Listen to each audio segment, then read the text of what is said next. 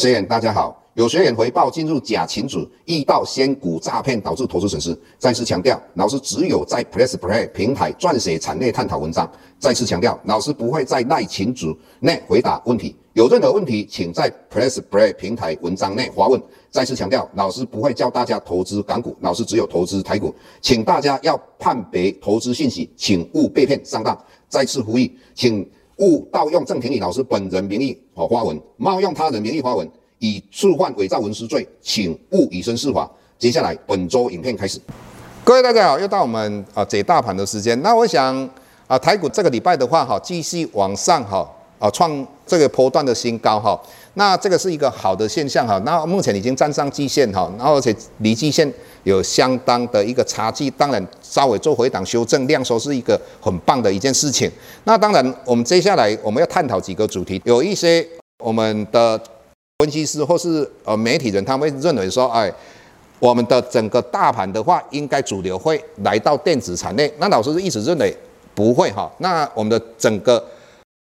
大盘的主流还是会以所谓的航运股为主流，这些传产股为主哈。原因很简单，因为尤其货柜轮这些获利都相当不错。那获利相当不错的状况之下，本利比又非常低，所以很多的资金都还是停留在这个地方。那如果这些资金都停留在这个地方，当然电子产业、电子股相对的资金就缺乏，而且电子产业的话，本利比都相对的比较高。那这是第一点提出来的。第二点，我们如果看到。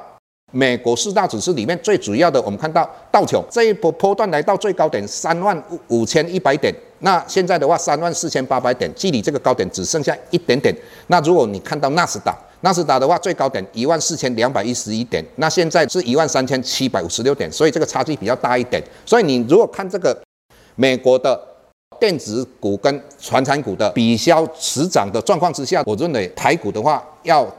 以电子股为主流的几率不大哈。那那接下来的话，我们今天晚上要看到鲍尔的谈话。那鲍尔的谈话，大家最注重的就是缩表的问题。那老师已经内涵在上个礼拜跟各位谈到了，也就是说，我们从两千零八年美国实施量化宽松货币政策之后，到了二零一三年，他们提出缩表这个议题的一月份是提出来哦。那三月份到五月份，大家一直在争论当中。那一直到六月份才提出来，以失业率作为标准。那一直到二零一三年十二月底，他们才真正的缩表。那真正的缩表对台股影响大不大？不大。所以，纵使他今天讲到缩表的问题，对美国的股市的影响，我认为最多一天两天，甚至也不太会影响啊。这一点跟各位说明一下哈。那接下来我一直跟各位讲说，美国的话不会通膨，那中国的话怕通膨。好，那美国为什么不会通膨？那就如同我们讲一个哈，在疫情。发生之后，美国餐饮业等这些产业的话，忽然间都停止了，就如同你的汽车停止了。那一下子你现在解封了，一下子零的湿度要到六十四度，当然我们的轮胎可能会有一点点打滑的痕迹。那当然也有可能是嘛，有一点点烧焦味哦，这是一个很正常的。那最主要还有就是美国缺工的问题嘛，因为呃一下子失业率那么多，一下子要把这些人。叫进来啊，继续工作的话，这个一定要有一段的时间，所以我们才会看到它有关于积木材的切工的问题，造成木材的价格往上涨嘛。因为美国盖房子都以木材为主。那我们看到二手车，那之前的话，疫情发生的时候，那租赁公司一直把它卖掉嘛。那现在一直买进来，所以我们看到四月份它的消费者物价指数四点二，原因是什么？因为二手车价格大幅度的成长，涨了二十几趴，所以。整体来讲，各位，我们刚才讲到一个重点，美国不会通货膨胀，而且他们有做基础建设，所以对钢铁股绝对有利。那再来，我们看到中国纵使要打压原物料，那各位你要知道，它的铁矿砂如果哦把它打压下来的话，对谁有利？当然对中钢有利啊。各位你要了解，你要做钢铁，一定要用废铁跟所谓的铁矿砂。那如果铁矿砂跟废铁，也就是说我们看到。啊、这个礼拜空心的废铁的报价是往下跌的哦。那如果这个往下跌，那中国大陆来打压铁矿砂，那这个对中钢的获利是相对有利的哦。哦，相对有利的。所以老师有时候在思考一个问题：如果你现在问我什么可以做哦、五至十年的投资，我认为中钢可以做这样的一个五至十年的一个投资。原因很简单，他们的。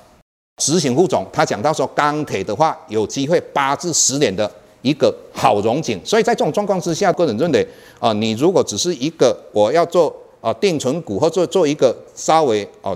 长期的投资的股票里面，中钢是一个不错的个股。虽然说它这一段期间有做一个回档修正，我认为当五月份公告出来的业绩应该会不错，那这个会带动钢铁股哦继续往上涨的一个动力哦。这个是跟各位谈到。那当然我们也会讲到光学股，那这个有关于光学股的分析，我们在 Plus Play 里面有详细的分析。